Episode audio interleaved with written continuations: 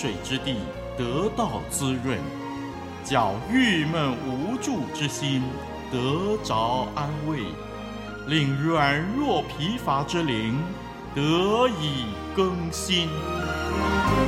欢迎同来之曲清泉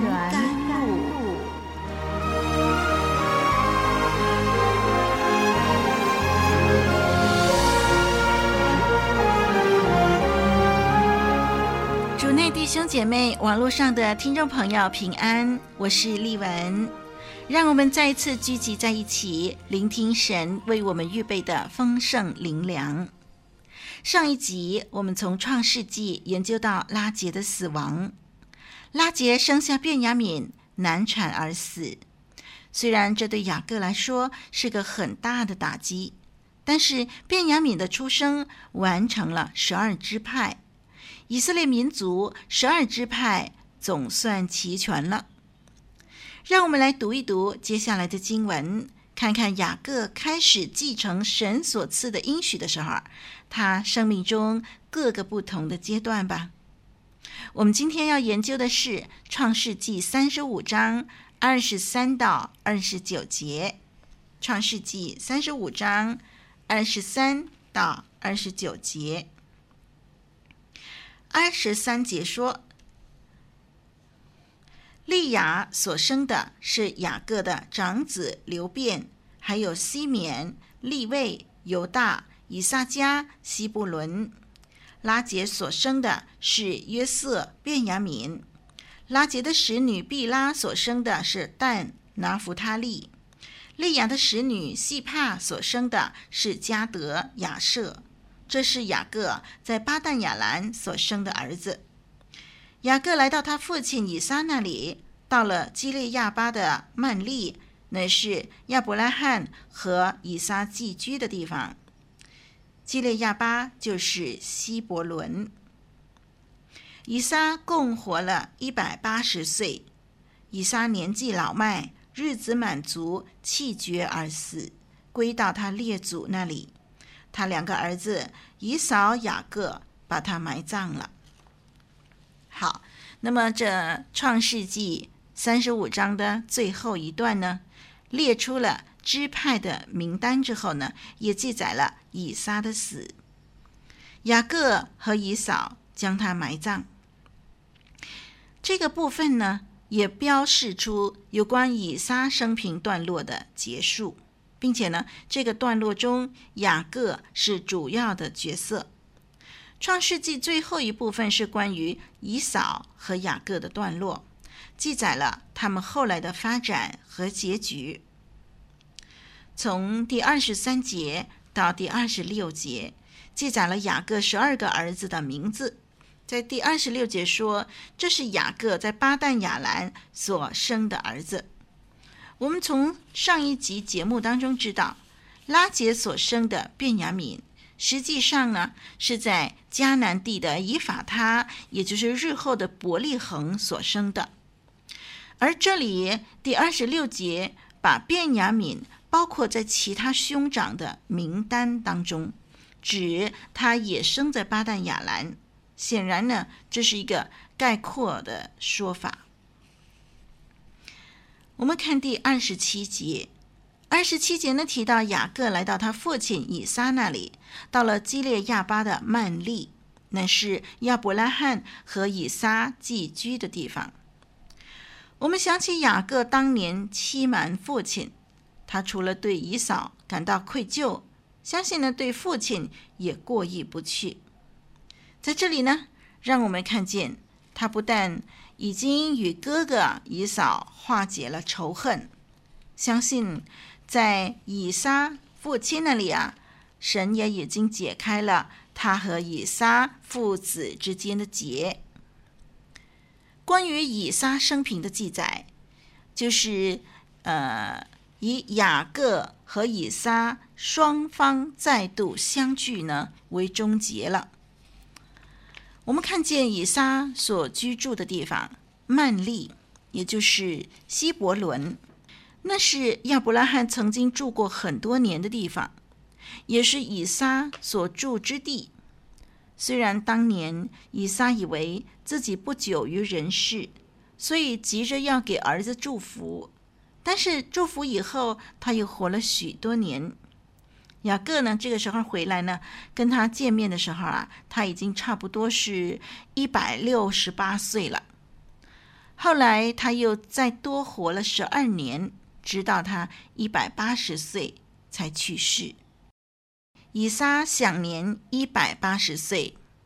圣经记载，以撒年纪老迈，日子满足，气绝而死。以扫和雅各一同埋葬了父亲。正如以撒和以实玛利一同埋葬了亚伯拉罕一样，我们知道以扫已经定居在呃以东，不在迦南地。如此呢，以扫为了埋葬父亲，特地从以东而来，以致呢啊、他跟雅各啊两兄弟呢再一次有机会相聚。他们把父亲安葬了。从创世纪四十九章第三十一节，我们可以知道，这次的葬礼呢是在麦比拉洞举行的。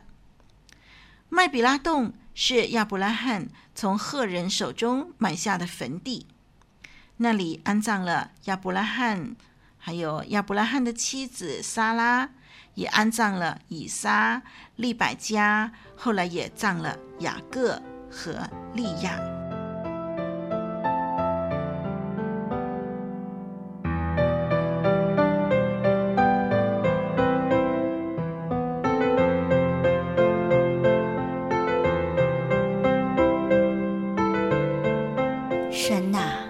你的命令常存在我心里，使我比仇敌有智慧。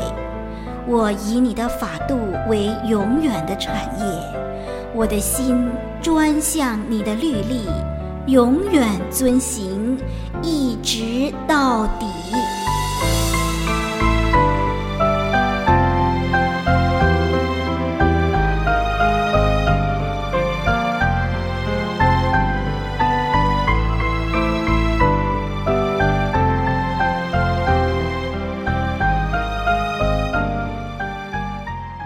世纪第三十五章结束了以撒、雅各的记录，作为一个完整的结束。虽然雅各在创世纪最后一部分呢还会出现，但是那个部分呢基本上是关于雅各的儿子们。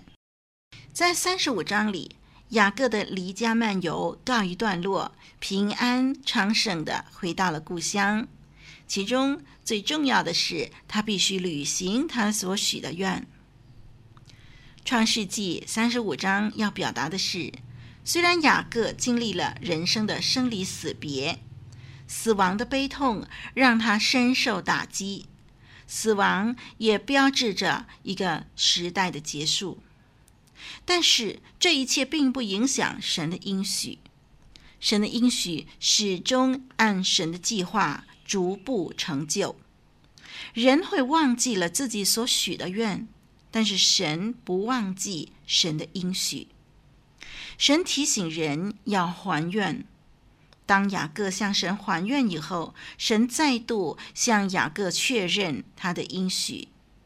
我们看这创世纪三十五章全章的原则呢，就知道贯穿整章圣经的原则就是神祝福的实现。以及透过自洁的敬拜仪式呢，顺服神的旨意。我们从这一章经文当中可以学习到一个功课：信徒在生活安逸、平顺，甚至是昌盛的时候，很容易不知不觉就自满起来。但是服侍神不能够有属灵上的自满，尤其是在一个关键时刻。这样的情形之下，信心必须被更新，好让神的盟约可以代代发扬光大。神不断地呼召每个世代的信徒复兴他们的信心，因为信徒常常处在极大的属灵征战当中，所以对于灵命的追求，对神的委身不容松懈。我们知道每个结束呢，都是新的开始。我们要重新向神委身。我们确知神的应许、神的慈爱不会改变。我们也要向神履行我们的承诺。人生旅途当中，常常会因为罪恶的问题、死亡的问题，动摇我们对神的信心。但是求神时时刻刻看顾引导我们，好让我们继续坚定跟随他。好的，那么今天呢，就暂时学习到这儿。我们下一集呢，要进入新的段落了，请我们先把创世纪三十六章预习一遍吧。我是丽文，再会。